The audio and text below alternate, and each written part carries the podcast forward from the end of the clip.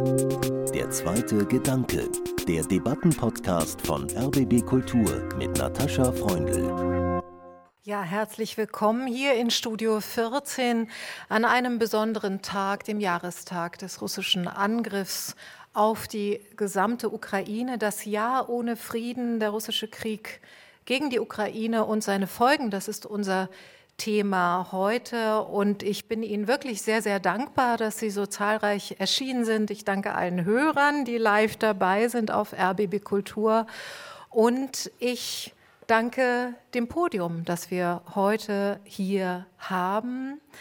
Herzlich willkommen in erster Linie nach Lviv, in das ukrainische Lemberg, an Jurko Prochasko, Germanist, Übersetzer, Essayist und praktizierender Psychoanalytiker. Dobry den i dużo dziękuję, Jurko. Dobry wieczór, Natasza. Guten Abend, wertes Publikum. Sie dürfen klatschen.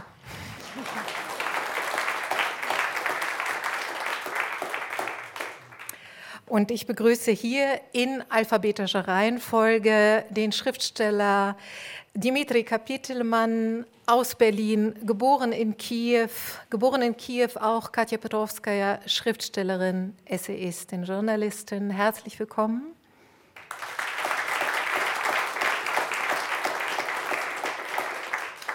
Gwendolin Sasse ist Direktorin des Zentrums für Osteuropa und internationale Studien in Berlin und last not least begrüße ich Irina Scherbakowa, Historikerin, Germanistin und Mitbegründerin der Menschenrechtsorganisation Memorial. Herzlich willkommen.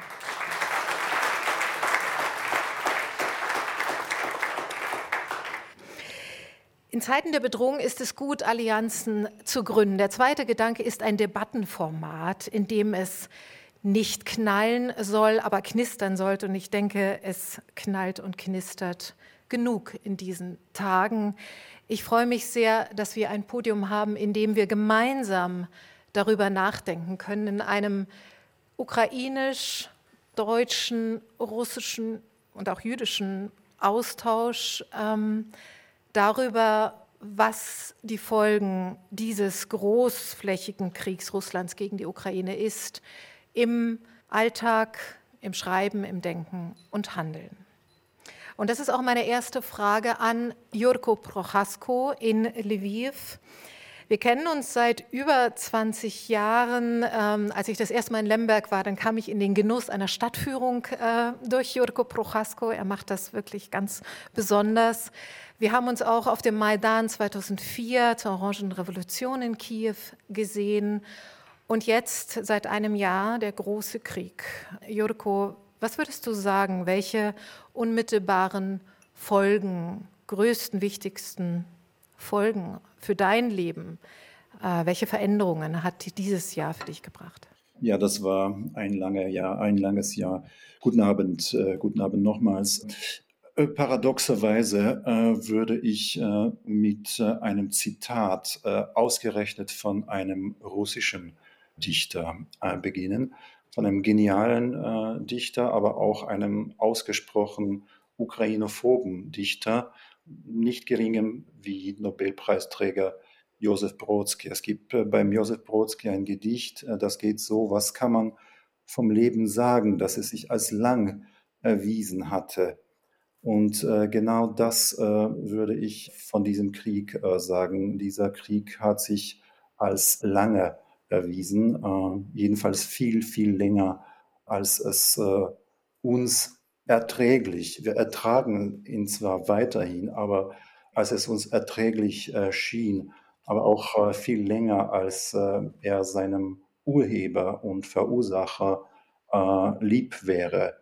Dieser Krieg hat in einem Jahr tausende Gesichter und Aspekte offenbart und äh, wird es äh, nicht müde, immer weitere und weitere Aspekte und äh, Seiten und Nuancen und Gesichter des Krieges zu zeigen und offenzulegen. Manchmal denke ich ihn sogar im Vergleich mit noch einem russischen Phänomen, nämlich mit der Matryoshka-Puppe. Hm, manchmal scheint es mir, es sind mehrere Kriege in einem, der nur so heißt, der eine Krieg. Dieser, dieses Jahr hat äh, gezeigt, äh, der Blitzkrieg, genannt als die Sonderoperation, ist grandios äh, gescheitert, äh, vielleicht gerade zu Beginn. Und äh, dann ähm, ging er in ein äh, wirklich archaisches, ein sehr blutiges Gemetzel über, das bis jetzt andauert mm, und uns sehr, sehr, sehr, sehr viel kostet. Die Ukraine hat es bestanden die Ukraine hat überstanden. Die Ukraine kämpft äh, weiter und äh, sie wehrt äh, diesen Angriff ab. Die Ukraine tut Unglaubliches und äh, dieses Unglaubliche ist wirklich geworden, wirklich ist geworden, was äh, nicht für möglich äh, gehalten wurde. Unsere Verluste in diesem Jahr sind immens. Verluste unter den Streitkräften, Verluste unter den Zivilisten, Verluste unter Erwachsenen und Kindern, äh, Verluste äh, jeder und aller Natur. Die Verluste sind äh, immens, äh, sie schreien zum Himmel. Aber noch größer und noch höher ist die Entschlossenheit und Entschiedenheit, äh, sich weiter zu verteidigen. Denn dieses Jahr äh, hat sehr klar und sehr unmissverständlich gezeigt, was eine Niederlage der Ukraine bedeuten würde. Sie würde nämlich äh, eine genozidale Massaker ohnegleichen äh, bedeuten. Eins ist, aber ändert sich äh, nicht im geringsten in diesen vielen Gesichtern und in diesen vielen Etappen dieses Krieges, sei es der Blitzkrieg oder sei es dieses, dieses blutige genozidale Gemetzel oder sei es äh, die heutige Phase der Abnutzungs-, der Zermürdungs- und Ermüdungskrieg, den jetzt äh, Russland so sehr anstrebt. Eins ähm, ändert sich aber nicht im geringsten, trotz allen Mutationen und allen Modifikationen. Das ist Putins Entschlossenheit, die Ukraine als einen freien demokratischen Staat, als eine liberale Demokratie äh, in der unmittelbaren Nachbarschaft äh, auszulöschen. Ja, das ist klar, die ukrainische Staatlichkeit äh, und selbst die Idee der eigenständigen Ukraine gehört ausradiert aus seiner Sicht und aus Sicht von etlichen Teilen der russischen Gesellschaft. Deswegen muss diese Nachbarschaft als solche negiert werden und eine Gleichheit, eine Ununterscheidbarkeit mit Russland äh, proklamiert. Und zu diesem Zweck wird versucht, äh, gefälschte Geschichte äh, zu bemühen, die üblen äh, Mythen zu äh, animieren. Und äh, dennoch scheint, scheint, diese Besessenheit, diese, diese Vernichtungswut nicht gespielt oder zumindest nicht mehr gespielt, sondern, sondern echt von Putin. Und das bedeutet, das bedeutet, zumindest solange er, Putin, Russland regiert, wird äh, er von diesem Krieg äh, nicht lassen und dieser Krieg wird äh, versucht weitergeführt zu werden um jeden Preis. Danke, Jurko. Vielleicht erst einmal bis hierher. Ich will auch den anderen Gelegenheit geben, auf die Frage, wie dieses Jahr sie beeinflusst hat, ähm, zu antworten. Und Jurko, ich glaube, du siehst das nicht. Wir sind weit von deinem Blickfenster entfernt, aber es gab hier ein Nicken, was das Matryoshka-Bild betraf auf der Bühne. Katja Petrovskaya Kiew ist deine und der Maidan ist für dich sozusagen die Region deiner Kindheit, der Ort äh, deiner Kindheit. Du bist 1999 nach Berlin gekommen, du hast in Tartu, Estland studiert, in Moskau auch und lebst heute in Berlin und auch in Tbilisi, in der Hauptstadt von Georgien. Katja Petrovskaya kennen Sie sicher alle. Ihr Buch vielleicht Esther ist 2014 erschienen. Das Jurko ins Ukrainische übersetzt hat. Danke. Das Jurko ins Ukrainische übersetzt hat. ähm, wurde in viele Sprachen, über 20 Sprachen übersetzt.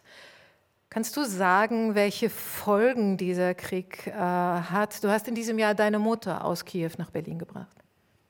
Ja, vielen Dank für diese Einladung erstens. Und äh, ja, es hat sich absolut alles verändert. Es ist eine, ich glaube, für die ganze Welt, das ist eine neue existenzielle Situation. Und äh, besonders für die Ukraine. Es bedeutet, meine, meine Freunde sind betroffen. Äh, wir haben mittlerweile Freunde auch an der Front verloren. Äh, es ist überhaupt sehr schwer, heute zu reden, weil man dann doch an einem Podium sitzt äh, in der Zeit, wenn, wenn die Leute, die man kennt, äh, tatsächlich bei Bachmut kämpfen. Und äh, ja, es hat sich tatsächlich alles verändert. Und äh, Jurko hat schon gesagt, dass äh, dass dieser Krieg ein Jahr zu lang ist. Äh, wir hatten in der ersten Stunde gedacht, äh, dass dieser Krieg so absurd, so unmöglich und unfassbar ist. Das ist einfach nicht, also es, es wird in, in, wenigen Stunden aufhören, wenn auch durch ein Wunder oder ein, ein Unfall. Man hat darauf gehofft, ähm, aber nach einem Jahr sind wir wieder bei, äh, bei den Sachen, die man immer wieder aufklären muss. Ich erinnere mich an diesen ersten Monaten, diese ersten Monate, wir haben alle versucht, etwas äh, Konkretes zu machen und das war ganz wichtig. Also ich werde oft gefragt, wie man dann, wie man dann sich als Schriftstellerin gefühlt hat. Ich bin keine Schriftstellerin, sondern ein Mensch, der betroffen war. Und äh, also wir haben alle versucht, am Bahnhof zu sein, Flüchtlinge zu helfen, äh, unsere Freunde rauszuholen oder unterstützen. Das war übrigens oft so, dass, äh, dass unsere Kiewer Freunde uns unterstützt haben. Sie haben uns getröstet und äh, uns äh, diese Sicherheit gegeben, dass alles gut wird. Äh, die Frage ist, wann. In den ersten Monaten des Krieges sind unglaubliche Netzwerke entstanden von den Menschen, nicht nur übrigens Ukrainer, von den Menschen aus der ganzen Welt, die versucht haben, Ukraine zu unterstützen. Es geht um, äh, um äh, humanitäre Hilfe, um taktische Medizin, um Heime für Flüchtlinge. Also ich habe unglaubliche Geschichte und unglaubliche Solidarität in diesen ersten Monaten erlebt. Jetzt ist die Situation viel, viel schwerer und viele Leute sind müde geworden. Und äh, ja, äh, mich eigentlich bewegt eher die Frage, äh, wie kann man äh, Ukraine weiter unterstützen und äh, sie nicht als Steuerelement zu verstehen, weil viele Leute so müde sind und so auch betroffen von diesem Krieg. Auch diejenigen, die jetzt für sogenannten Frieden demonstrieren, sie haben eigentlich echte Gefühle, aber sie verstehen nicht, dass sie falsche Methoden haben. Danke, Katja Petrowska. Äh, Dima Kapitelmann, ähm, auch du bist in Kiew geboren, äh, mit acht Jahren, ich glaube 1992 ist das, war das wahrscheinlich 94 nach äh, Leipzig gekommen ähm, mit der Familie als sogenannter jüdischer Kontingentflüchtling. Und du hast über deine Familie, über Herkunft in der Ukraine und in, in Leipzig, das Ankommen in Leipzig, zwei Bücher geschrieben, autofiktionale Bücher, Das Lächeln meines unsichtbaren Vaters und eine Formalie in Kiew. Und da beschreibst du schon sehr deutlich, wie, welche Spannungen es innerhalb deiner Familie äh, gibt, vor allem zwischen dir und deiner Mutter also ihr sprecht miteinander Russisch, aber ihr habt nicht, was man auf Russisch sagt, ein Obschirsik gefunden über den Krieg, also eine wirklich gemeinsame Sprache.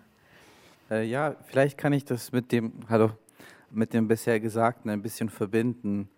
Ich habe in diesem Jahr wieder festgestellt, dass die Dinge gar nicht so klar sein können, damit es einen Konsens gibt. Was ich damit meine ist, während Corona also dem schwierigsten Teil davon. Als Millionen Menschen starben, gab es immer noch Menschen, die gesagt haben, das gibt es nicht.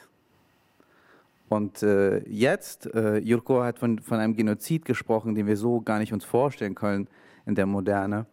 Äh, gibt es wieder Menschen, die sagen, nein, also die Täter und Opfer verkehren. Es ist so klar, dennoch gibt es eben alle zwei Wochen einen Brief von deutschen Intellektuellen, die die Täter-Opfer verkehrten und die Ukraine nicht die Waffen geben wollen.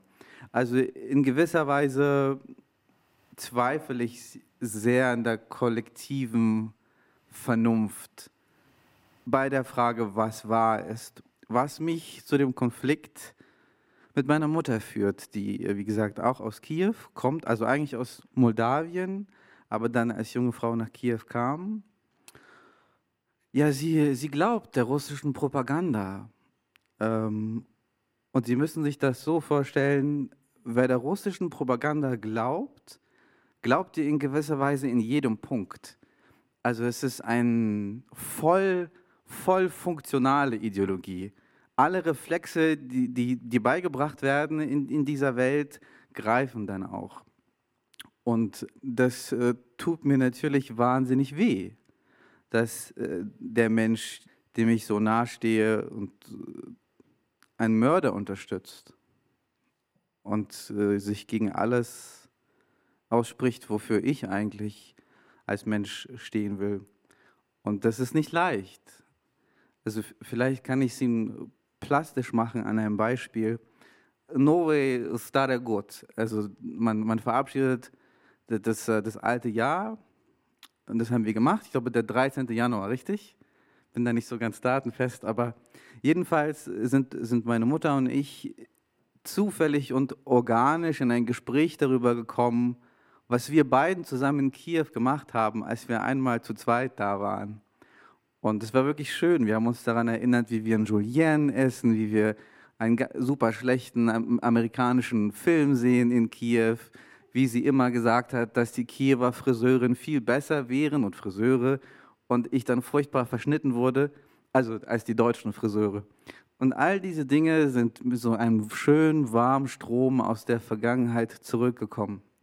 Gleichzeitig ist es seit vielen Jahren Brauch bei meiner Familie, diesen äh, Konzert zu schauen, diese ganz, ganz furchtbares, ist so ein bisschen wie das Frühlingsfest der Schlagermusik, nur, nur für den osteuropäischen Markt alle, die, die ewig bekannten Sowjetpromis sitzen da, ganz, alles glitzert, alle haben Champagner, alle sind glücklich. Und normalerweise ist diese Sendung schreiend unpolitisch. Also das einzig Politische an ihr ist, dass sie unpolitisch ist. Und in diesem Jahr war es aber so, dass da plötzlich russische Generäle saßen. Also völlig absurd, mitten in diesen Glitzer, Champagner, Wannen und zwischen den Sternchen sitzen da plötzlich Generäle und wünschen einander den Sieg. Und jetzt versetzen Sie sich kurz in die Situation, dass ich mich mit meiner Mutter zusammen daran erinnere, wie es in Kiew und der Stadt, aus der wir kommen, ist, und zwar mit Liebe erinnern, und sie aber freiwillig eine Sendung einschaltet, wo genau diesem Ort die Unterwerfung, wenn nicht sogar die Zerstörung äh, gewünscht wird. Und das ist extrem schwierig auszu, also für mich emotional auszutarieren. Und also in diesem Jahr habe ich mich wahnsinnig sinn, sinnlos gefühlt und also gleichzeitig so ohnmächtig wie noch nie und in der, so sehr in der Verantwortung wie noch nie. Danke, Dimanka Pitelmann. Irina Shabakova Sie sind 1949 in Moskau geboren. Ihre jüdischen Vorfahren stammen zu einem Teil aus der Ukraine. Und die Kriegserfahrung, der doppelte Terror, einerseits äh, durch Nazi-Deutschland und andererseits der rote Terror des Stalinismus, äh, der hat ihre Familie tief geprägt. Das schreiben Sie in Ihrem Buch Die Hände meines Vaters. Sie haben Oral History in Moskau gelehrt, viele Opfer des Stalinismus interviewt und Sie mussten in den vergangenen Jahren erleben, wie Ihre NGO Memorial ja immer mehr mundtot gemacht wurde in Russland, äh, zuerst zum ausländischen Agenten erklärt wurde, dann liquidiert wurde. Und nun sind sie im Exil ähm, und als Memorial im vergangenen Jahr den Friedensnobelpreis erhalten hat, zusammen mit dem belarussischen Menschenrechtsanwalt Ales Bialatsky und dem ukrainischen Center for Civil Liberties. Da waren Sie schon im Exil und zwar zuerst in Israel, richtig?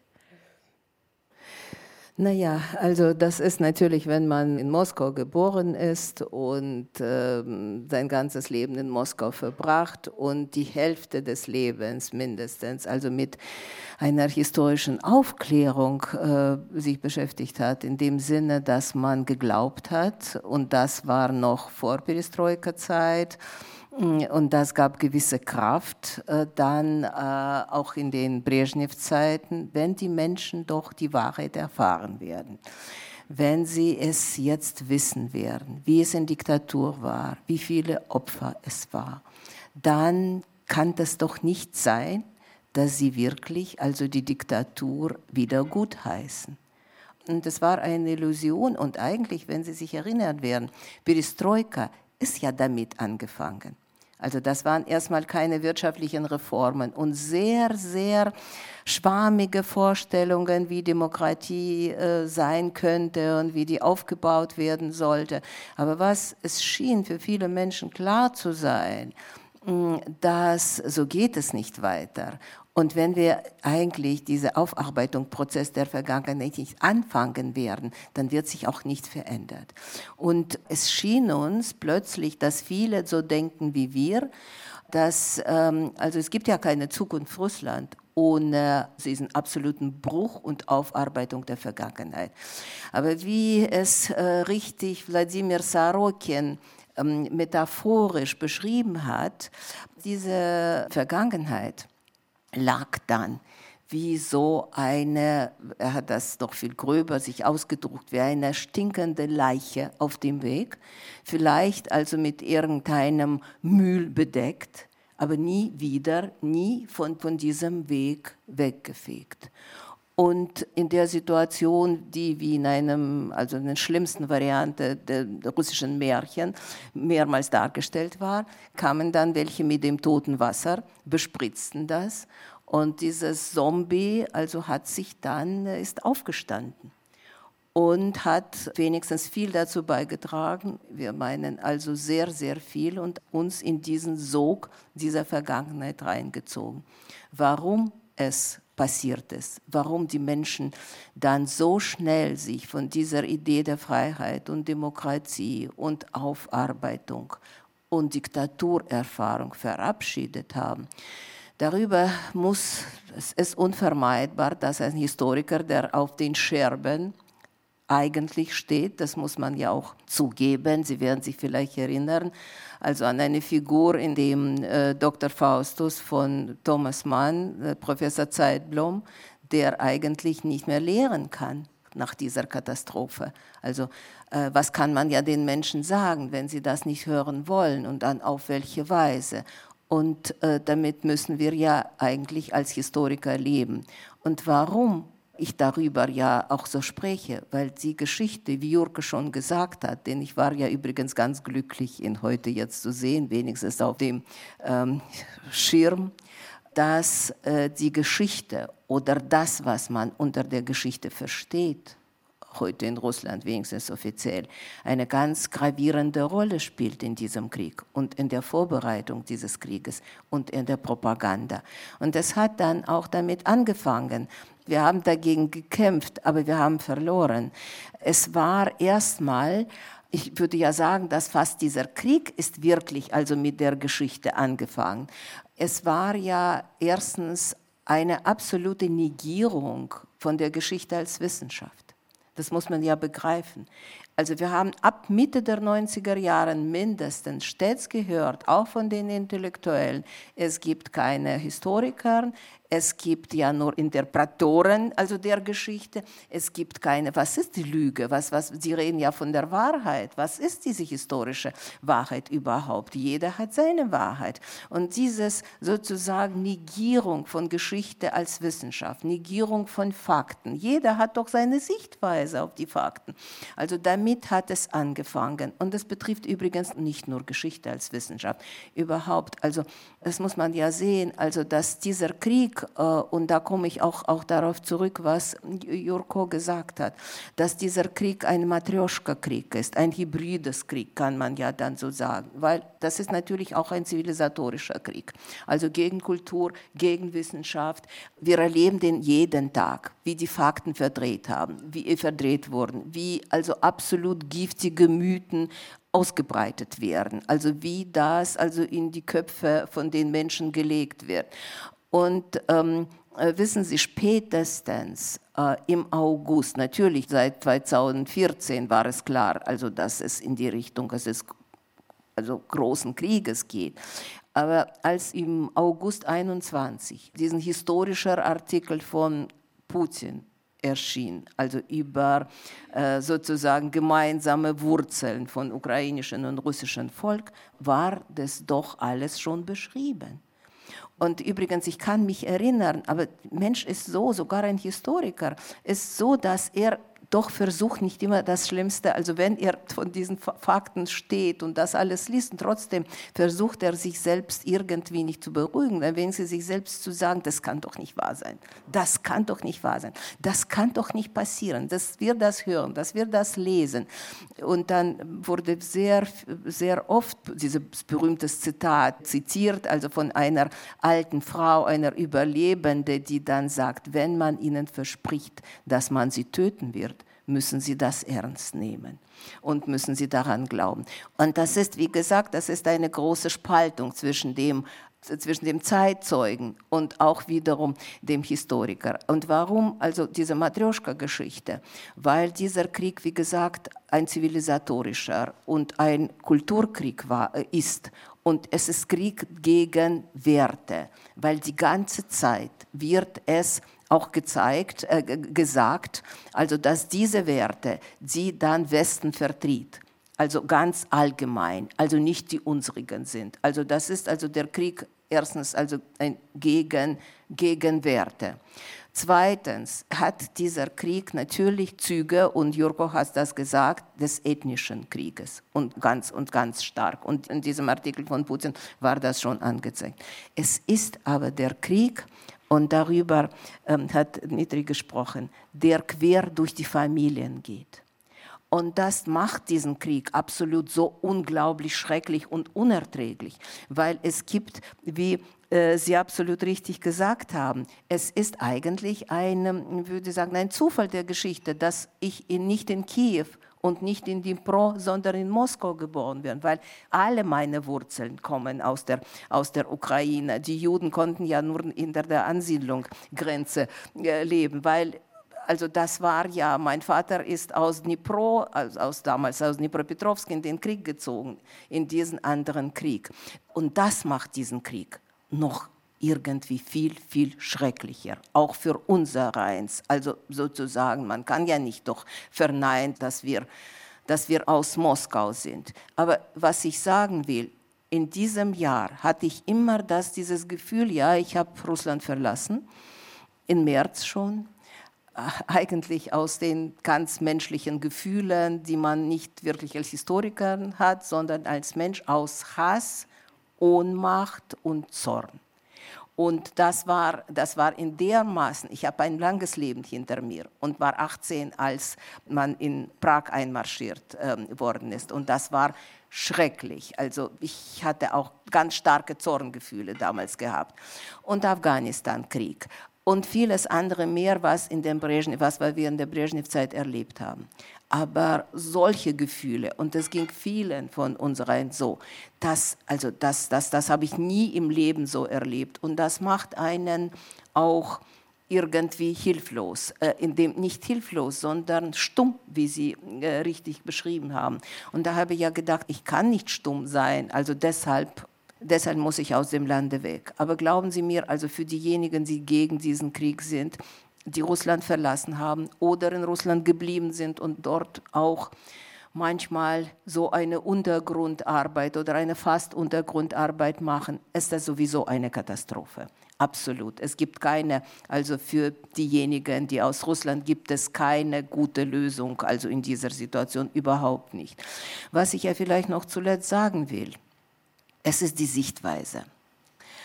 Man kämpft die ganze Zeit auch mit sich selbst, indem man eigentlich äh, was soll ich ja sagen, man kann sich sehr in dieser Situation, und das haben wir erlebt, und darüber haben wir, glaube ich, mit Kaiser ziemlich viel gesprochen, über die Sichtweise, dass sozusagen dieses aus sich heraus, also uns geht es in Russland, wenn es auch um die Kriegsgegner, es geht uns in Russland so schlecht. Sie sehen ja also, wie man dort vorgeht gegen alles, was gegen diesen Krieg sich äußert, wie viele Menschen schon verhaftet sind, also wie, ja, man ist, äh, wenn man weggeht, also auch, aber ich habe immer so ein Gefühl, man muss nicht jetzt aus der russischen Sichtweise versuchen wenigstens darauf zu schauen, sondern aus der europäischen und aus der ukrainischen. Andersrum. Und ich kann Ukrainer, auch vielleicht mein letzter Satz, ich kann Ukrainer verstehen, dass sie das nicht hören können, dass äh, wenn wir sagen, dass die, das Schicksal Russland, ob sie jemals aus dieser Katastrophe rauskommt, ob sie jemals demokratischen Weg geht, hängt davon ab, wie dieser Krieg endet und dass Ukraine in diesem Krieg siegt. Und es klingt ja so, ich kann es auch verstehen, dass man quasi sozusagen, also mit dem ukrainischen Blut jetzt, unsere Demokratie erhofft irgendwann in der Zukunft. Und das ist für einen, der aus Russland kommt, oft absolut unerträgliche Geschichte. Und deshalb würde ich sagen, also andersrum, für Russland gibt es nur dann Zukunft, wenn Europa wirkliche Sicherheit aus der europäischen äh, Sicherheit aufgebaut wird, Lehren gezogen werden aus der ganzen Geschichte und wirklich ähm, zu so einer Situation kommt, dass niemals so eine Gefahr von Russland ausgehen könnte. Das kann man ja noch sagen. Danke, Irina Schabakowa. Und ich gebe mal die Frage, wie kann Sicherheit geschaffen werden, die uns natürlich alle interessiert, die gebe ich mal weiter an die sozusagen Expertin für diese Fragen, die Politologin Gwendolin Sasse. Sie stammen aus äh, Niedersachsen und Sie sind während Ihres äh, Hamburg. Hamburg. Sie sind während Ihres Slavistikstudiums schon, äh, haben Sie schon geforscht, auf der Krim äh, nämlich. Äh, Sie hatten eine Professur für vergleichende Politik in Oxford und Sie sind jetzt Leiterin für Osteuropa und internationale Politik in Berlin und außerdem Einstein-Professorin für vergleichende Demokratie und Autoritarismusforschung an der Humboldt-Uni. Im Buch Der Krieg gegen die Ukraine, Hintergründe, Ereignisse und Folgen beschreiben Sie eigentlich sehr, sehr präzise, worum es geht. Und ich muss sagen, auch dieses Buch können Sie hier auf dem Büchertisch finden. Es ist ein schmales Bändchen, sieht schmal aus im äh, Verlag CH Beck Wissen, aber das ist unter allen Sachbüchern, die ich jetzt im letzten Jahr in die Hand genommen habe zu unserem Thema, wirklich das meiner Meinung nach präziseste, nüchternste und faktenreichste Buch. Also eine große Empfehlung von mir. Und natürlich ist dieses Buch auch eine Folge gewissermaßen ähm, dieses Kriegs. Aber gehen wir mal konkret auf die Frage oder den Appell von Irina Scherbakowa ein. Wir brauchen eine starke, eine neue Sicherheitsordnung eigentlich und starke Sicherheitsgarantien für die Ukraine. Wie ließen Sie sich herstellen? Ich habe jetzt nicht gedacht, dass ich mit dieser Frage einsteigen, einsteigen muss. Ähm, äh, wenn ich vielleicht kurz am Anschluss an die erste Runde auch noch sagen darf, mein Blick ist natürlich einer, der aus einer größeren Ferne kommt, auch wenn ich äh, über die Jahre immer wieder vor allem viel Zeit in der Ukraine, zum Teil auch in Russland verbracht habe. Aber was ähm, mich auch seit ähm, letztem Februar insbesondere prägt, ist zum einen dieses Gefühl der Sprachlosigkeit und dann dieses äh, Bedürfnis dagegen irgendetwas zu tun und die ganze Zeit irgendetwas zu tun, von dem man aber doch weiß, eigentlich ändert es an allem nichts. Aber ich muss einfach immer weitermachen und was kann man als Wissenschaftlerin, also als Sozialwissenschaftlerin, Slavistik habe ich auch mal studiert, aber Sozialwissenschaftlerin ist eigentlich das, was ich jetzt bin. Was kann man tun? Man kann versuchen äh, zu erklären, zu analysieren und vor allem immer wieder den Blick auf die Ukraine und auch auf die ukrainische Gesellschaft, auf die ukrainische Politik ähm, zu lenken. Obwohl Sie mich jetzt nach der Sicherheitsordnung fragen, gerät mir doch trotz allem äh, häufig etwas aus dem Blick in der öffentlichen und in der politischen Debatte wirklich auf die Ukraine Ukraine, auf die Ukrainer, Ukrainerinnen zu gucken, auf die Gesellschaft. Und vor allem haben wir, haben wir als ein kollektives Wir, ähm, vielleicht nicht alle in der Wissenschaft, aber es doch versäumt, über Jahrzehnte, äh, auch darüber hinaus, also zurückgedacht, ähm, genau hinzuschauen. Und vieles, was uns jetzt überrascht hat in diesem Jahr, was immer wieder gesagt wird, ähm, dass die ukrainische Nation und der Staat sich jetzt konstituieren, das ist eine Fehlwahrnehmung. Das ist schon vorher passiert, aber es gibt Gründe, strukturelle Gründe, sowohl im öffentlichen Diskurs, aber auch im politischen Diskurs und auch, muss ich sagen, in der Wissenschaft. Also jemand wie ich, der sich in den Sozialwissenschaften mit generell erstmal Osteuropa als Region, aber dann insbesondere mit der Ukraine und zum Teil mit Russland beschäftigt,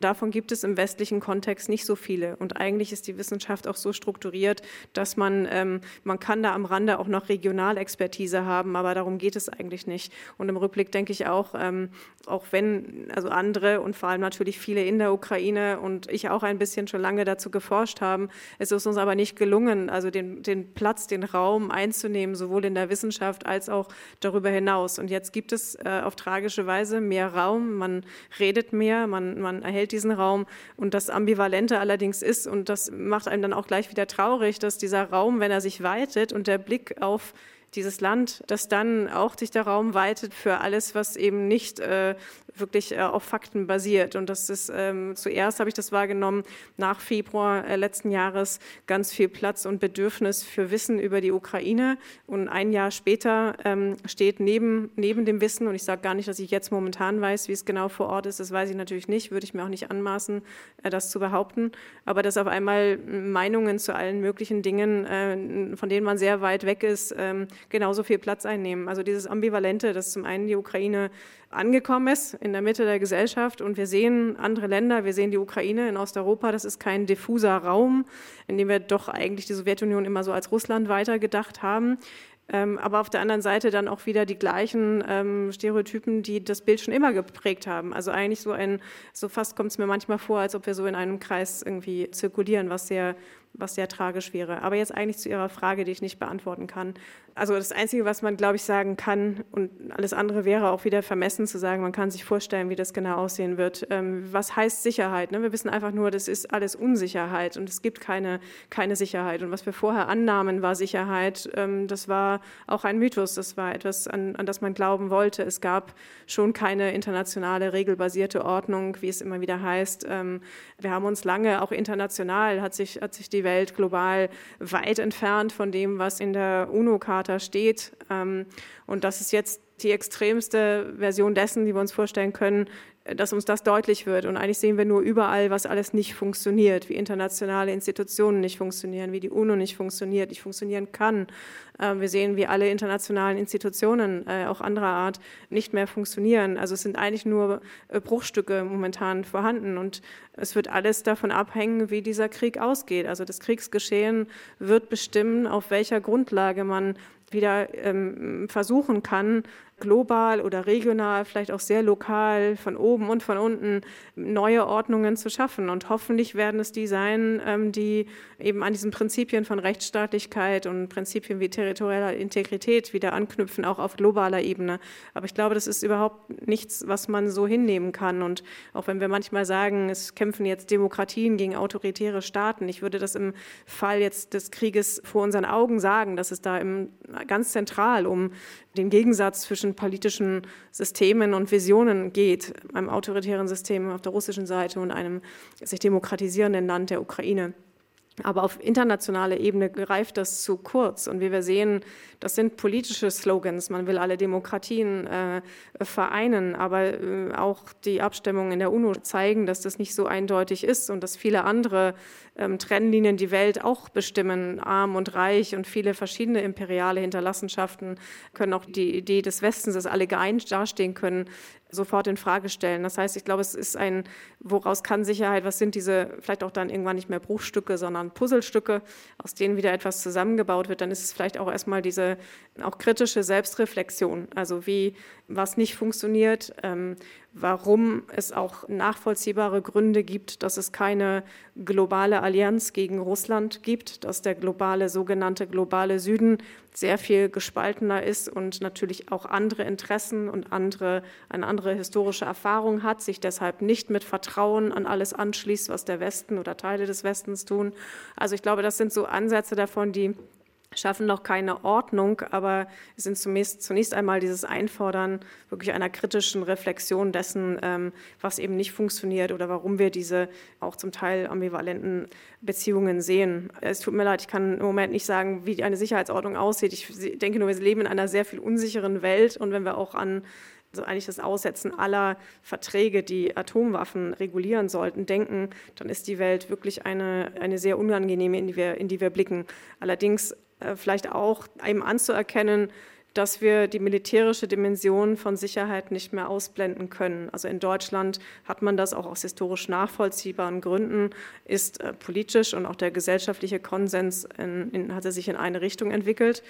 Und äh, der 24. Februar letzten Jahres hat das zur Seite gewischt. Und das heißt, ähm, das gehört mit dazu. Das ist nicht der einzige Aspekt von Sicherheit, aber es ist wieder einer, an den man sich gewöhnen muss. Und der wird auch nicht, auch wenn dieser Krieg irgendwann hoffentlich dann zu Ende sein mag, wann auch immer das ist, ich glaube, es geht noch sehr lange äh, weiter, wird diese Dimension im Raum stehen. Die wird sich nicht, ähm, das kann man nicht wegreden und damit muss man sich neu arrangieren. Und es werden ja zum Teil durch vielleicht unsere normengeprägte Ordnungen sein, aber auch ähm, pragmatische und auch welche, die diese militärische Dimension einbauen müssen. Vielen Dank, Wenolin Sasser. Und ich möchte gern den Hinweis auf Zivilgesellschaft, ukrainische Zivilgesellschaft aufgreifen. Äh, Jurko, wir haben uns 2004 in Kiew zur Orangen Revolution gesehen und ich habe äh, dich und auch den Schriftsteller ähm, Juri Andruchowitsch noch sehr, sehr deutlich vor Augen. Es waren euphorische Tage. Es war eigentlich ein Fest in Orange damals in Kiew und äh, die ukrainische Gesellschaft hat eigentlich drei Revolutionsbewegungen erlebt. Äh, 19, 1990 1990 die Revolution auf Granit, dann die Orangenrevolution 2004 und dann 2013, äh, 14 den Euromaidan oder die Revolution der Würde. Nun hatte der Philosoph Jürgen Habermas äh, kürzlich in der Süddeutschen Zeitung in einem Artikel mit dem Titel Plädoyer für Verhandlungen geschrieben, die Ukraine sei unter den späten Nationen die allerspäteste. Sie sei wohl eine Nation im Werden. Was denkst du, wenn du das liest? Ich ähm, wundere mich sehr, wieso ein Denker von seinem Format äh, wie Jünger Habermas äh, es war und äh, immer noch bleibt, es verkennen kann, dass äh, jede Nation ständig im Werden ist. Das ist äh, für mich eigentlich das eigentlichste Wesen einer Nation, wenn es eine richtige äh, politische Nation ist, äh, zu werden. Und äh, da ist äh, die Ukraine überhaupt keine Ausnahme, und, sondern das ist nur sehr sichtbar jetzt, dass es sich vieles tut. Und das ist genau gut so. Denn tut es sich nichts äh, in einer Nation, also ist es dann sehr, sehr schlecht äh, um diese Nation bestellt. Gwendolin Sasse, Sie haben in Ihrem Buch unterscheiden Sie ethnische und oder Ethnic, ich nehme jetzt mal die Fachbegriffe offenbar, Ethnic und Civic Identity sind sozusagen ja unterschiedliche Konzepte von nationaler Identität und ich würde Sie gerne bitten, kurz sozusagen das Besondere von ziviler Identität, zivilgesellschaftlicher Identität bezogen auf die Ukraine zu beschreiben. Ich glaube, zum einen ähm, hat es viel mit einem auch kolonialen westlichen Blick auf Osteuropa zu tun, dass man in Osteuropa äh, irgendwie immer zuerst nach ethnischen, nach sprachlichen Identitäten ähm, schaut, dass man auch so, ähm, wie gerade ja anklang, versucht, einen zeitlichen Horizont aufzumachen. Irgendwer war früher eine Nation, jemand später.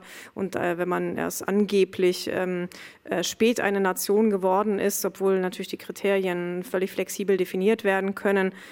dann hat man daraus irgendwie weniger Rechte oder ändert das überhaupt die jetzige Lage oder die politischen Konsequenzen? Ich äh, akzeptiere die These nicht, aber selbst wenn man sagen würde, bestimmte Prozesse sind im Vergleich zu irgendwem anderen ähm, später passiert, dann ändert sich nichts in der Schlussfolgerung. Also das ist egal, ob man gestern entstanden ist oder vor 100 Jahren, das ist ein, ein merkwürdiges äh, Kriterium, aber da, da, spiegelt sich wirklich viel von, von einem auch West, in dieser Hinsicht westlichen kolonialen Blick. Und man kann ähm, über Nationen, über, über Identitäten auf sehr verschiedene Weise nachdenken. Und natürlich hat jeder Mensch ohnehin ganz viele Identitäten und ist nicht auf eine ethnische oder auch nicht auf, eine, auf den Staat gemünzte. Das drückt sich im Englischen mit diesem Civic ganz gut aus, aber damit ist gemeint, also die Idee der Staatsnation, das klingt immer so ein bisschen tragend auf Deutsch, aber was damit gemeint ist, ist eigentlich eine sehr aktive politische Vorstellung, in diesem Fall jetzt ukrainischer Staatsbürger oder ukrainische Staatsbürgerin zu sein und ein Verständnis davon zu haben, und das ist nicht, also ethnische Identitäten gibt es auch, regionale gibt es, sprachliche, viele bilinguale gibt es Identitäten. Aber was man in der Ukraine, denke ich, seit langem nachvollziehen kann, und da sind diese wiederholten Massenproteste, die ja an sich schon äh, bezeichnend sind, äh, das sind äh, seltene Phänomene. Wenn Hunderttausende von Menschen auf die Straße gehen, wenn das in einem Land mehrmals in Zyklen passiert, auch über einen kurzen Zeitraum hinweg, darin drückt sich viel aus über diese Gesellschaft und dadurch werden auch Erwartungen, Netz Netzwerke ähm, und auch Verhaltensweisen geformt und geprägt. Und äh, die können, wie wir jetzt sehen, auch dann in einer Extremsituation wie in diesem Krieg auch umgepolt werden in anderes gesellschaftliches Engagement, sei es an der Front oder soll es, sei es im zivilen Widerstand. Aber ich glaube, dieses Verständnis davon, zu einem Staat zu gehören, und diesen politisch gestalten zu wollen und im Fall der Ukraine durch diese verschiedenen auch Massen, Massenproteste, Massenmobilisierungen ist immer wieder ähm, vor allem Rechtsstaatlichkeit ähm, gegen die, die damals dann immer gerade in der Regierung saßen, sozusagen ganz laut geworden. Und auch mal die Erinnerung daran betrifft noch mal viele mehr Menschen. Und daraus äh, leitet sich ähm, viel von diesem Momentum hinter, hinter einem Verständnis ab, das eben auf keinen Fall erst im, seit Februar letzten Jahres nun sich vor unseren Augen gestaltet und das sagt also mehr aus über Menschen wie Habermas, die jetzt zum ersten Mal hinschauen und es scheint plötzlich zu passieren. Aber das ist schon lange im Gang. Und wie gesagt, das Wichtigste ist, es ist ja nicht wichtig, wann solche Prozesse passieren, sondern ähm, welche Konsequenzen dann daraus folgen. Kann man auch sagen, dass die russische Nation im Moment einen Prozess des Werdens in irgendeiner Form äh, vollzieht, Irina Schebakowa? Nein, also ich glaube, dass die russische Gesellschaft momentan in einem Zustand einer absoluten Katastrophe sich befindet. Und das muss man zugeben. Das bedeutet nicht, dass alle gleich denken. Nein, also sogar die Umfragen, also wenn man ihnen ja vertrauen kann, denn in der Situation einer Zensur und äh, ja, Verfolgung und so ist es natürlich schwierig, die Menschen zu befragen. Aber man sagt äh, eigentlich, man spricht nach wie vor über 20 Prozent von denjenigen, die gegen diesen Krieg sind. Und das ist nicht wenig, aber das ist trotzdem wenig, wenn man das mit der Mehrzahl der Bevölkerung äh, vergleicht.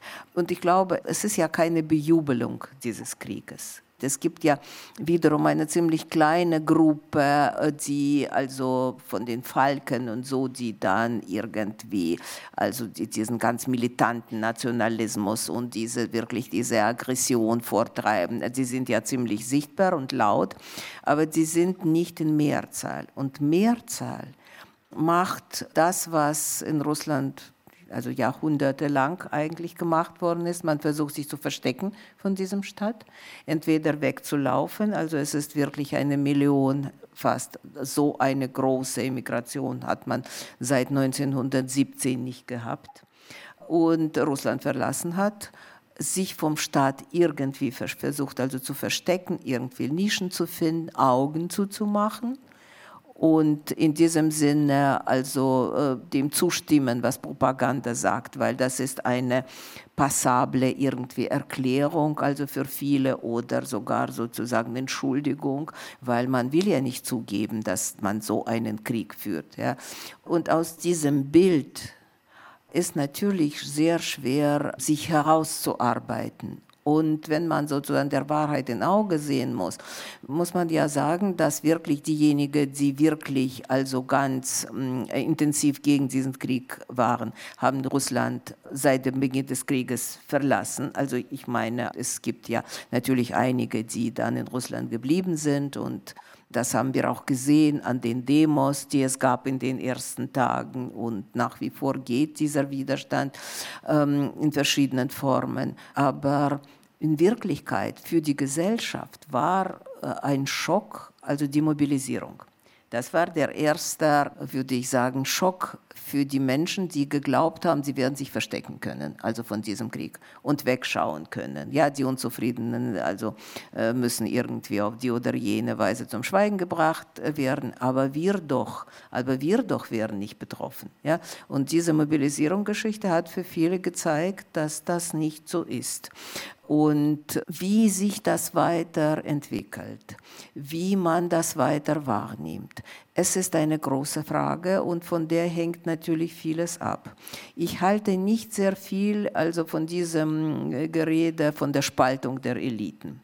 Ich sehe da noch nicht in Wirklichkeit eine Spaltung und das ist wiederum eine Frage, eine Frage äh, woraus diese Eliten bestehen, weil es hat sich nun so herausgebildet, dass die Mittel, sogenannte Mittelklasse in Russland eigentlich ähm, die Menschen im Staat sind.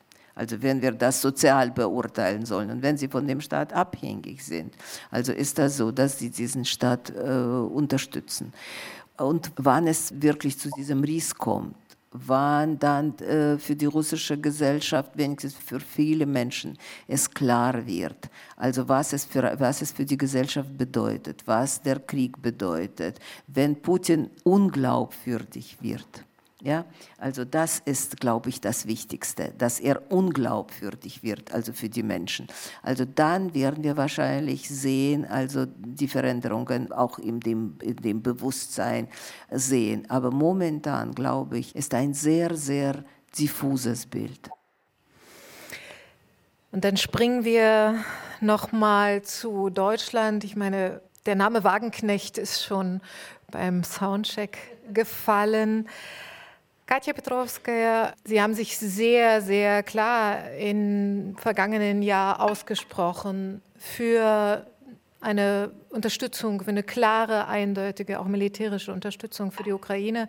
Und, ähm, und es gibt weiterhin namhafte Intellektuelle in Deutschland, die genau diese militärische Unterstützung in Frage stellen oder einen sofortigen Stopp sogar fordern, wie im jüngsten Manifest von Alice Schwarzer und Sarah Wagenknecht.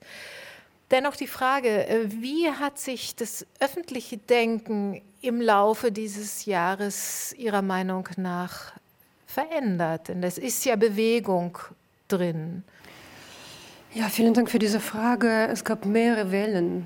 Ähm, ich weiß auch nicht alles, aber es gab tatsächlich mehrere Wellen. Also am Anfang des Krieges zu sagen, ähm, wir brauchen nur Waffen, war sehr gewagt. Also das war, ich wurde sofort als Kriegsstifterin äh, bezeichnet und, und so weiter. Nicht von allen natürlich, aber ich erinnere mich sehr, sehr äh, ja, genau daran. Äh, das war wirklich vielen nicht klar.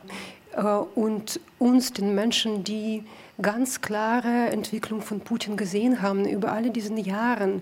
Erstens für solche Menschen wie wie Irina Scherbakowa und ich irgendwie noch zu fragen, wer dieser Putin ist, der einfach äh, KGB-Mensch ist, das war von Anfang an klar, wohin es geht. Ja?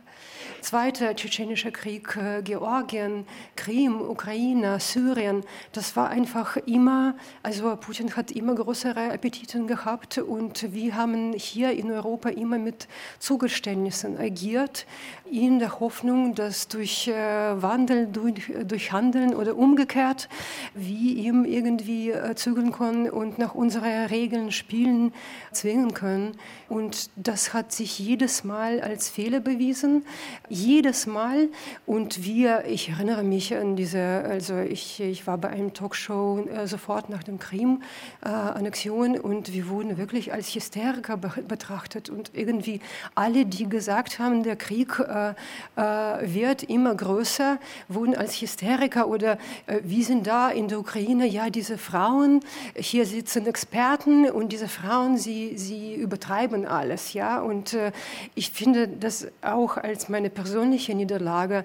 Ich meine, wir, wir fühlen uns alle pleite. Wir haben ein ganzes Leben dafür gearbeitet, äh, dass, dass es nie wieder passiert Das, das war unsere, ich meine, wir, wir konnten nicht mal vorstellen, dass, dass es passieren wird, aber äh, unsere Arbeit für historische Aufklärung in ganz verschiedenen Genren, in ganz verschiedenen Art und Weisen war auch dafür, um einfach zu sagen, was ist Menschenrechte, was ist Menschenleben und was ist Menschenleben jetzt und in der Erinnerung. Was ist eigentlich in Deutschland damit passiert? Ich glaube, die ganze Erinnerungskultur ist auch in, also nicht die ganze natürlich, aber es hat komischerweise für viele Menschen äh, nicht zu einer bestimmten Haltung geführt. Ja, und das ist für mich wirklich ein Rätsel. Und wenn man schon über äh, diese Clique spricht, also, äh, Entschuldigung, äh, in, in dieser Clique sind mehrere Leute, die man respektiert. Ich meine, Alexander Kluge ist ein, ein Vorbild für viele ukrainische Intellektuelle. Ja? Auch mit seinem Herz und seinem Agieren und mit seinem Tschernobyl und mit anderen Werken, egal, ja, also und dann sowas, das ist wirklich, man fühlt sich überall irgendwie verlassen, also in vielen Sachen verlassen, aber übrigens über dieses Pleitegefühl, Sie haben auch darüber gesprochen, also äh, Sicherheitsstrukturen sind pleite, äh, Energiepolitik ist pleite und ich meine, auf welche Expertisen können wir uns äh, beziehen? Und ich glaube, es geht heutzutage tatsächlich darum, dass man neue Wege findet. Wie und welche, es ist eine andere Frage, aber ohne diese wirklich vernichtende Erkenntnis, dass wir in einer kompletten Unsicherheit leben, können wir nicht weiterkommen. Und gerade in diesen Hinsicht, diese Illusion oder dieser Zynismus oder diese Müdigkeit ist mir wirklich ein Rätsel. Ja? Also wir sind alle von diesem Krieg äh, müde. Wir möchten alle, dass die Menschen nicht sterben. Die Frage ist, wie, mit wem möchte man verhandeln? Äh, äh, mit welchen Methoden möchte man verhandeln? Also wir haben über alle diese Jahre gesehen, wohin die Zugeständnisse führen zu einem noch größeren Krieg. Und wir sind jetzt in Gefahr, zu noch größeren äh, Krieg zu kommen, wenn wir irgendwelche Zugeständnisse wieder den Putin, ich weiß nicht, welchen Verb man jetzt benutzt, ähm, ja, und eigentlich äh, diese Friedensfrage, wir sind alle für den Frieden. Und äh, ich habe in mehreren Diskussionen auch mit Deutschen geredet, die von meinem Alter sind und die mir ins Gesicht werfen, dass Frieden nie mit den Waffen erreicht wurde. Und wenn das ein Deutscher sagt, weiß ich wirklich nicht, mit welchen Argumenten ich überhaupt agieren soll. Also ein Deutscher sagt, dass Frieden nie mit, mit Waffen erreicht wurde. Soll ich die Geschichte des Zweiten Weltkriegs erzählen? Also man fühlt sich auch hier irgendwie nicht wirklich sicher, weil irgendwie man dachte, man bezieht sich auf, äh, ja, auf einen Konsensus, was äh, der Zweite Weltkrieg war auch mit zwei Diktaturen, die einander in den Krieg äh, geführt haben. Aber letztendlich, die Nazi-Diktatur wurde mit den Waffen niedergelegt. Und, Und das ist so eine, eine einfache Wahrheit. Mhm. Und gleichzeitig gibt es auch Intellektuelle, die sagen, Philosophen, die sagen, Russland hat die Atommacht und es gibt eine verbreitete Angst in der deutschen Bevölkerung, ich würde fast die, die neue German-Angst äh, vor der russischen Atombombe nennen. Dimitri Kapitelmann, wenn Sie äh, so eine starke militärische Unterstützung auch für die Ukraine fordern, zum Beispiel im, im Disput mit Ihrer Mutter, kommt Ihnen das auch manchmal merkwürdig vor? Ähm, so Leute wie wir alle, glaube ich, hier auf dem Podium werden ja dann von der anderen Seite gerne Bellizisten genannt, obwohl wir alle. Entschuldigung, darf ich noch ein Wort? Sind. Also ich finde, für mich ist es eine persönliche Katastrophe, dass ich überhaupt für Waffen plädiere. Ja, es ist, es ist etwas Unglaubliches. Ja, ich wusste nicht, dass, äh, dass die Welt mich dazu zwingt. Aber wir sehen, dass es keine andere Methode gibt, auf jeden Fall nicht in diesem Moment. Und irgendwann, in jedem Krieg kommt es zu Verhandlungen. Immer, aber nicht jetzt. Je besser Ukraine unterstützt wird, desto sicherer ist Europa. Und darüber haben Experten geredet. Aber Entschuldigung, ich habe jetzt wieder. Ich würde gern, es ist jetzt ein bisschen Zeit vergangen, aber äh, noch was zur Glaubwürdigkeit äh, sagen von Putin, weil ich da relativ viel darüber nachdenke, was es für diesen Mann, auch für dieses Land Glaubwürdigkeit eigentlich bedeutet. Und ich komme fast zu dem Schluss, dass es genau andersherum ist, dass die absurde Unglaubwürdigkeit dieses Menschen inzwischen das Verführerische ist. Also es ist niemand da und stärker, um diese Lügen zu entkräftigen. Zumindest in Russland. Also das ist ja das Verführerische an Propaganda, dass sie keinen Sinn ergeben muss, aber man kann sich anschließen und ist bei den Starken dabei. Es gab einen Punkt der russischen Propaganda, da wurde Israel als Faschistenstaat bezeichnet. Vielleicht erinnern Sie sich. Und also so wie ich Russland kenne und die russische Diaspora, sind das politisch extrem misstrauische, teilweise sehr zynische politische Beobachterinnen und Beobachter.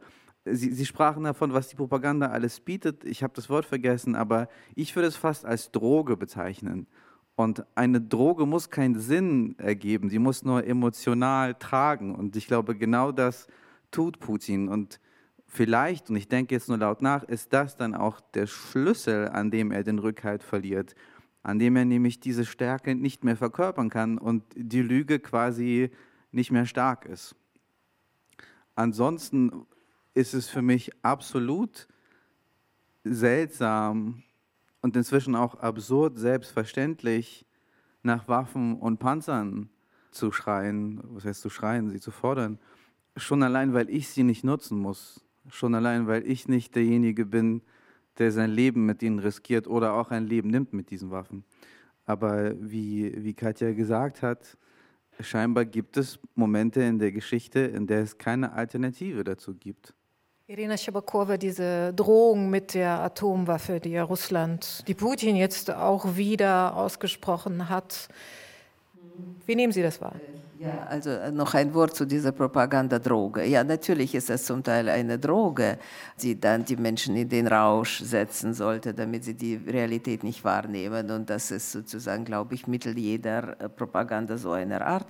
Äh, ich würde ja sagen, dass es ein bisschen auch andersrum ist, was dem Putin auch diesen Weg geebnet hat und überhaupt der Weg zur Macht und zu solcher Macht. Dass uns nicht gelungen ist, den Menschen überzeugend ähm, darzustellen, dass der Mensch ganz einfach, äh, würde ich ja sagen, fast sozusagen Binsenwahrheiten, dass der Mensch zählt seine Rechte und dass es nicht möglich ist, dass der Staat absolut willkürlich in so einen diktatorischen Staat mit dem alles machen, was er will und dass man eigentlich von diesem Staat sich überhaupt nicht schützen kann. Man kann verstecken, sich verstecken, weglaufen, aber man kann sich nicht schützen. Das heißt, man kann ihm fügen, also und dann Putin kam ja doch an die Macht auch so ein stabiler Faktor, also der nicht nur diesen Staat jetzt verkörperte, sondern auch Stabilität den Menschen versprach. Und ein Teil, ein großer Teil der Bevölkerung hält sich an diesen Mythos. Also Putin heißt Stabilität und starker Staat und das ist eigentlich das, was uns dann schützt. Das ist nicht nur äh, dieser Rausch der Propaganda. Deshalb sprach ich von der Unglaubwürdigkeit, also sozusagen. Ja, und äh, diese Angst über Atomwaffen. Ich glaube, das ist eine von den letzten Karten, die Putin hat. Diese Angst vor dem Atomkrieg. Das ist natürlich in diesem Jahr und in diesem Krieg ist so vieles glaubwürdig geworden, was man ja gar nicht für glaubwürdig halten könnte. Das ist wahr. Aber ich glaube, dass eine von seinen Waffen, auch gegen Westen, auch gegen westliche Bevölkerung. Und übrigens, diese Drohung mit Atomwaffen, die ist nach außen gerichtet. Äh, übrigens, das ist auch interessanterweise, wie das funktioniert, weil eigentlich soll jeder normale Mensch logisch denken, dann wenn man sozusagen den Krieg beginnt, ist man, wird man selbst zu Opfer. Ja? Aber das wird irgendwie ausgeklammert. Also, und in diesem Sinne glaube ich, das ist eine von den Waffen, die Putin gegen den Westen jetzt, also fast als letzte, diese Angst gebraucht, weil natürlich, was wir jetzt auch erlebt haben, das war auch mit allen möglichen, also Mitteln, die zur Verfügung gestanden sind, also den Westen zu spalten, also westlichen Gesellschaften Angst anzujagen. Es begann nicht so mit den Atomwaffen, es begann mit Kälte, äh, mit, äh, ich weiß nicht, Inflation, äh, mit, also dass man untergeht sozusagen in diesem Winter im Westen ohne russischen Gas und so weiter und so fort. Und als das nicht wirklich, muss ich sagen, funktioniert hat, ist dann diese letzte Karte, also da sind ja die Atomwaffen. Und ich glaube, man muss das als Mittel der Zersetzung und der Angst wahrnehmen und nicht diesem Angst sich, diesem Angstgefühl sich fügen, weil, wie gesagt, das ist eine der Mittel in diesem Krieg. Darf ich da noch einen Satz äh, dazu addieren zur eher deutschen Diskussion? Und das sind nicht meine Gedanken, sondern das hat heute Katerina Mischenka sehr klug im Schloss Bellevue gesagt, nämlich sie wurde angesprochen auf diese Friedensappelle und Debatten innerhalb Deutschlands und hat gesagt, eigentlich ist das ganz normal. Das ist eine Debatte, die früher oder später entstanden wäre, weil die Situation so beängstigend ist. Aber in Richtung der Pazifisten, finde ich, hat sie eine sehr richtige Frage gestellt, nämlich wenn es ein ehrlicher pazifistischer Wunsch ist, warum fällt dann nie die Forderung, Russland zu entwaffnen, den Aggressor? Wir haben noch ungefähr 13 Minuten Zeit, um hier die großen Probleme der Weltpolitik und Russlands Krieg gegen die Ukraine äh, zu bedenken, zu besprechen. Äh, natürlich reicht die Zeit niemals, aber ich möchte mal wieder nach Lviv zu Jurko Prochasko fragen. Jurko, du bist praktizierender Psychoanalytiker und ähm, du hast nicht aufgehört äh, mit dieser Arbeit im Laufe dieses Jahres. Im Gegenteil, du hast der FAZ in einem Interview gesagt, du würdest vor allem neue Menschen, es sind viele ja auch gegangen, viele haben die Ukraine und entsprechend auch die Praxis verlassen, aber vor allem Menschen, neue Patienten aufnehmen, die unmittelbar vom Krieg betroffen sind. Nun sind wir eingestiegen äh, mit ähm, deiner Schilderung, dass dieser Krieg, dieses Kriegsjahr im Grunde sehr, sehr lange, viel zu lange, länger als ein normales Lebensjahr schon dauert. Und äh, ja, was erleben wir? Es ist ein ja, unglaublich brutaler Krieg. Ich denke, ich muss das jetzt hier alles nicht wiederholen, äh, was da stattfindet und stattfand im Laufe dieses Jahres. Ähm, Gibt es überhaupt die Möglichkeit, auch wenn du zum Beispiel psychoanalytische Praxis anbietest, diese Traumata jetzt zu bearbeiten, gar zu überwinden? Ja, sicher. Ohne diese Hoffnung, ohne diese Möglichkeit äh, wäre das ganze Arbeiten ja vergeblich. Und äh, die Traumata, die sind so vielfältig. Es, Traumata bedeuten ja nicht äh, zwingend, dass ein, ein Mensch äh, zerfällt oder auseinanderfällt. Traumata bedeuten, dass äh, sie auch später ausgelebt werden, als sie erfahren werden. Das heißt, dass es, es ein, einen Zeitlag gibt, also es gibt einen Aufschub. Äh, die Traumata werden erst äh, sichtbar in vollem Umfang, wenn, wenn der Krieg vorbei ist, solange es auch, auch äh, dauern mag. Aber es gibt auch Patienten und Analysanten von mir, die äh, nicht äh, aus der Praxis ins Ausland gegangen sind, sondern ins äh, Schlachtfeld begeben haben, die äh, sozusagen von der Couch aufgestanden äh, sind und sich als Freiwillige äh, an die Front äh, gemeldet haben und, und jetzt kämpfen. Und natürlich kann man das sehr, sehr, sehr deutlich sehen, wie das üblich Menschliche sich jetzt mit dem hm, vom Krieg verursachten verbindet und in Tausende, Tausende und Abertausende Konstellationen zusammenfügt und es gibt keinen Menschen mehr, der von diesem Krieg äh, nicht gezeichnet wäre. Aber das bedeutet auch nicht, dass wir alle Opfer sind. Oder das bedeutet lange nicht, dass wir nur Opfer sind. Das bedeutet nicht, dass diese Menschen sich auch als nur Opfer äh, verstehen und, und, und geben wollen. Ja, wir haben eine Entscheidung getroffen, um mit, mit Habermas zu reden als Nation jetzt in diesem Sinne, als Gesellschaft. Wir haben es vorgezogen, eine Schlacht auf dem Schlachtfeld aufzunehmen, als abgeschlachtet zu werden. Und äh, das hat natürlich seinen Preis, aber genau so äh, sah das Dilemma aus. Wir haben es vorgezogen, ins Schlachtfeld zu ziehen, um äh, uns zu verteidigen, als äh, abgeschlachtet zu werden. Äh, der ukrainische Lyriker und äh, Sänger Serhii Jadan aus Kharkiv, der schreibt unter anderem über die leeren Augen seiner Freunde, die von der Front äh, zurückkehren, aus der Perspektive der Nicht-Ukrainerin, sage ich jetzt mal, hier auf dem Podium, Gwendolin Sasse. Wie sehen Sie sozusagen diese demokratische Entwicklung, die die Ukraine ja begonnen hat, ähm, die sie weiterführen möchte? Wie sehen Sie den Einfluss des Krieges darauf?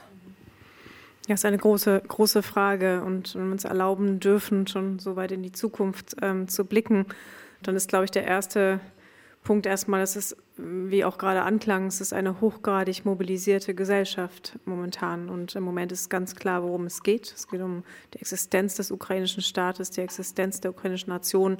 Und jeder und jede tut irgendetwas dafür. Allerdings, wenn man das nach vorne denkt, dann hat das zum einen erstmal in sich, dass auch der Konsens, worum es hier geht, was man danach aufbauen, weiter aufbauen will, ganz klar ist. Dieses Verständnis, was wir schon diskutiert haben von was der Staat ist, also Staat als jetzt erstmal auch in seinem Territorium, nicht, dass alle Institutionen immer schon so funktioniert haben, wie es alle wollten, aber die Vorstellung davon, was der ukrainische Staat ist und ähm, dass man weiter auch Reformen in Richtung Demokratie und vor allem auch EU-Mitgliedschaft bewerkstelligen möchte. Allerdings bringt auch ein Krieg ähm, eben diese auch viele Traumata mit. Die ganze soziale Struktur der Ukraine ist momentan nicht die, wie sie vorher war. Also wenn wir auch nochmal überlegen, dass zwischen einem Viertel und einem Drittel der Menschen, ja, ich sag mal jetzt in Bewegung sind im Land oder auch Millionen außerhalb der Ukraine, vor allem Frauen und Kinder, vor allem dann doch auch nochmal welche mit, mit mehr Ressourcen, auch ähm, Bildung, also alle, alle Dinge, die eigentlich so zur sozialen Struktur eines Landes gehören, sind auch durcheinander. Und ich kann mir gut vorstellen, dass die, die politische, auch die politische Landschaft der Ukraine wird sich neu formieren, neu formieren müssen. Also wir sprechen häufig dann auch, glaube ich, auch ein recht ähm, äh, deutscher oder vielleicht westlicher Diskurs immer wieder über Korruption in der Ukraine und Oligarchen in der Ukraine. Aber auch die ist nicht mehr dieselbe und die sind nicht mehr dieselben. Also es wird, ja, es wird auch, äh, und insbesondere bei Wiederaufbau werden Gelder fließen, es wird auch Korruption geben. Wie könnte es anders sein? Es wird auch Oligarchen geben, aber sie sind nicht mehr die, die man vorher gesehen hat äh, oder, oder nur noch in Teilen.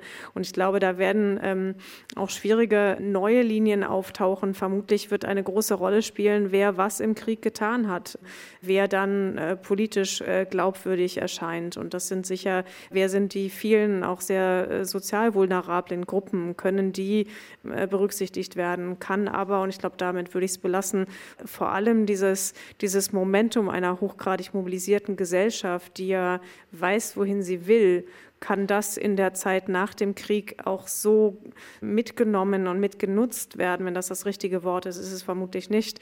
Oder ist dann doch auch Wiederaufbau eigentlich ein Prozess, wie wir ihn aus anderen Fällen kennen, der sehr von oben gedacht wird, der eigentlich Zentralisierung, die natürlich jetzt im Krieg auch notgedrungen existiert, politische Zentralisierung, ist es eigentlich etwas, was das äh, noch verstärkt und was dann auch von unten natürlich neues Konfliktpotenzial im Staat bilden könnte. Also da sehe ich die größte Herausforderung, die auch die Chance, ist auch nicht das richtige Wort gerade, aber eine Chance durch dieses klare Verständnis, wohin man will, politisch. Aber ob es dann gelingt, das auch in einen politischen Prozess sozusagen wieder umzupolen, das sind, glaube ich, sehr große offene Fragen. Katja Petrovskaya, letzte Frage, letzte Antwort, weil wir leider nicht mehr so eine Zeit haben für eine große Runde zum Abschied. Äh, was kann das literarische Schreiben in Deutschland, in der Ukraine im Moment? Ähm, welche Rolle kann es spielen? Also Erstens, meine erste Reaktion gar keine. Also es entscheidet sich nicht da, also die Situation. Und vielleicht zweite, was ich mir jetzt denke, also dieser Krieg ist tatsächlich ein Gewalt und es ist ein Gewalt gegen allen Werten, die, die für uns wichtig waren und auch Schreiben und äh, auch äh, äh, humane Werten. Und ich wollte auch sagen, dass eigentlich das Leben jetzt überhaupt äh, ganz anders strukturiert. Wir leben gleichzeitig in Frieden und gleichzeitig im Krieg. Und wir, wir sollen unsere Humane unterstützen und pflegen, weil es genau was äh, angegriffen wird und gleichzeitig für den Waffen plädieren. Das ist die neue Situation. Wie man im Fall von äh, Sergei Jadan sieht, kann man sehr, sehr viel bewirken. Das ist ein, ein Mensch und das ist eine übrigens sehr, sehr seltene Gabe, dass Millionen Menschen zusammenhält, auch mit zarten und starken Worten. Ja, aber ich möchte, dass Irina noch ein Wort sagt. Ähm, ich glaube, dass dieser Krieg zeigt uns gerade, also was man vielleicht nicht so wahrgenommen hat, aber das ist schon, wenigstens für mich war das schon seit 2014, wenn nicht früher, dass die Nation, die offenbart sich auf verschiedene Weise. Und in der Ukraine sah man das sehr deutlich in der aufsteigenden Rolle gerade. Und jetzt sehr viele Dichterinnen, sehr viele Frauenstimmen, auch in der Kultur, Künstlerinnen äh, und Künstler auch. Also Kultur spielt schon sehr stark mit und das zeigt auch den Charakter dieses Krieges, also von der ukrainischen Seite, wenigstens für mich. Und mh, hm, hoffentlich wird das auch außerhalb Ukraine wahrgenommen, also dass das eine große Rolle spielt. Und da sieht man Unterschiede, also kulturelle Unterschiede, also schon auf dem Maidan 2014, also in diesen Stunden, wo fast die Stimmung ja, was Situation ja zu umkippen schien, wo man dann wirklich darum bangte, ob es dann den Menschen gelingt, ja, sich dann zu verteidigen, auf dem man dann waren, war das Lied, die Musik hat eine unglaubliche Rolle gespielt. Und das war etwas, was gerade Ukraine so ausmalt. Es, es, das kam dann in vielen Dokumentarfilmen ähm, durch und ich hoffe, es wurde wahrgenommen, weil für mich war das absolut eindeutig. Schon die ukrainische Hymne, die sozusagen die Menschen vereint hat. Das hat man anderswo nicht in diesem Massen erlebt. Das ist ein Teil wirklich, wo man sieht, also wie die Nation wirklich entsteht. Was nicht bedeutet, dass es natürlich ein, ein sehr sehr schwieriger Weg ist. Und im Unterschied sehen wir auf der anderen Seite, dass dieser aggressive Krieg alle Aufrufe, irgendeine Kultur zu schaffen, also die diesen Krieg unterstützt, die scheitern absolut. Es ist bis jetzt gar nicht gelungen, also irgendetwas zu schaffen, also in Russland, was von den Menschen wie wahrgenommen wird, dass diesen Krieg, ich meine jetzt kulturell, dass diesen Krieg untermauert. Nur also sozusagen Geschrei, man soll alle, die gegen diesen Krieg eliminieren integrieren, auch aus der Kultur, was wir ja sehen. Also äh, ich würde ja sagen, also natürlich, der Krieg ist immer ein unglaublich traumatischer Erlebnis und nicht mal Erlebnis, also das ist ja, und dieser Krieg ganz besonders, äh, sogar ein gerechter Krieg, darüber hat Jurko schon gesprochen, macht Menschen zu Opfern auch, natürlich, weil man mit dem Tod jeden Tag konfrontiert. Und das geht. Das habe ich im Beispiel meines eigenen Vaters erlebt. Der Krieg hat ihn nie verlassen, nie verlassen, seit 19 Jahren, also das sein ganzes Leben. Und das wird ein sehr, sehr schwieriger Weg sein. Aber meine Hoffnung ist, dass wir und die Gesellschaft und wir alle irgendwie auch, auch im Lernprozess sind, auch menschlich, wie man damit umgehen soll und muss. Und Kultur wird ja dabei auch eine Rolle spielen. Wenigstens ich hoffe das sehr. Wunderbares Stichwort und Hoffnung ist das Wort, das ich mitnehme aus dieser Runde. Leute wie Sergei Jadan und Katja Petrovskaya und Irina Schabokorova und Gwendolin Sasse und Dimitri Kapitelmann, die geben Hoffnung und ihre Bücher geben Hoffnung. Vielen, vielen herzlichen Dank, dass Sie heute hier waren. Dankeschön.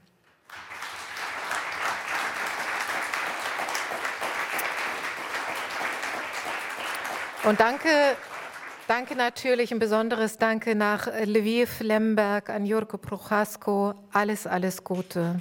Danke.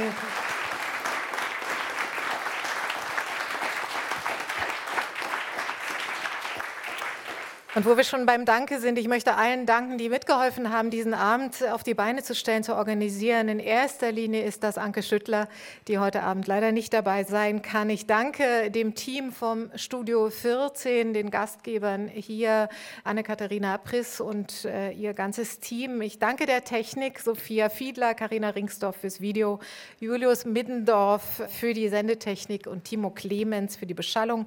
Danke nochmal an die Buchhandlung Der Divan. Caroline Schönle ist die Leiterin und sie ist hier mit vielen guten Büchern. Danke an Tanja Dückers für die bittersüßen Beigaben. Und äh, Sie finden einen Mitschnitt dieses Abends unter unserer Webseite rbbkultur.de und auch im Podcast Der zweite Gedanke.